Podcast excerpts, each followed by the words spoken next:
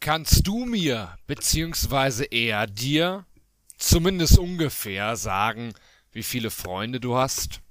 Sicherlich eine Definitionsfrage, aber es gilt jetzt in diesem Fall deine Definition.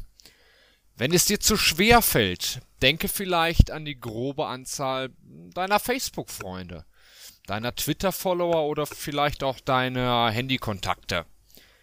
Weißt du, was nun absurd ist? Deine Freunde haben mehr Freunde als du selbst. Das sagt zumindest das Freundschaftsparadoxon. Ganz kurz, was ein Paradoxon ist, wissen sicherlich die meisten. Falls nicht, kann man es kurz mit widersprüchlich oder äußerst merkwürdig synonymisieren. Ich weiß nicht, ob es dieses Wort gibt, aber ich fand es so schön, ich muss es einfach sagen. Synonymisieren. Zumindest hat man dann eine ungefähre Vorstellung, worum es bei einem Paradoxum geht. Nicht um Synonymisieren, sondern um widersprüchlich oder äußerst merkwürdig. Genau wie eben beschrieben, deine Freunde haben mehr Freunde als du. Äußerst merkwürdig, oder? Und damit herzlich willkommen zur ersten Folge von meinem Podcast. Wuff! Der Podcast über alles außer Hunde. Ich habe nichts gegen Hunde, keine Sorge. Kommen wir zurück zum Thema. Warum ist das so und was besagt uns dieses Freundschaftsparadox? Das Freundschaftsparadoxon wurde im Jahre 1991 vom Soziologen Scott Lowenfeld beobachtet. Es wird das Phänomen beschrieben, dass die meisten Freunde einer Person mehr Freunde haben als die entsprechende Vergleichsperson. Zumindest im Durchschnitt. Leichter nachvollziehen ist es gegebenenfalls mit der Kluft zwischen arm und reich. Wenige Leute sind reich. Viele Leute sind arm. Relativ betrachtet natürlich.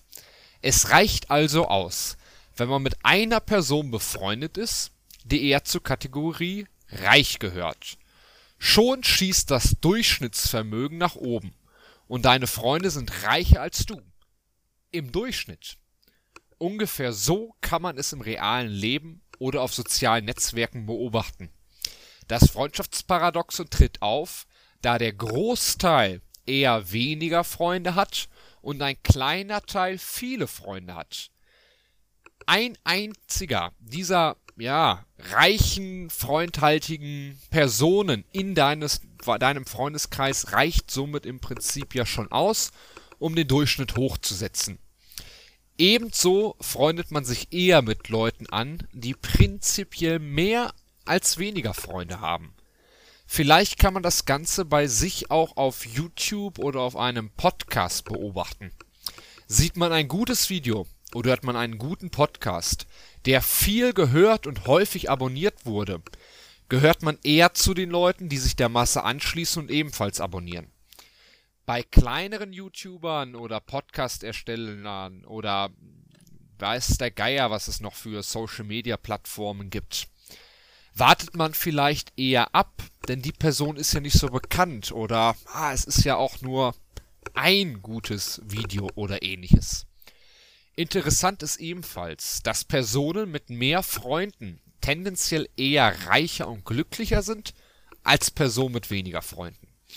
Die Wahrscheinlichkeit allerdings, dass sich diese Person an einer Grippe oder ja an einem Virus, wie er momentan herumfliegt, sich anzustecken, ist für so einen Freundschaftssammler, Freundesammler, um ein Vielfaches höher, weil man ist ja auch mit deutlich mehr Leuten in Kontakt.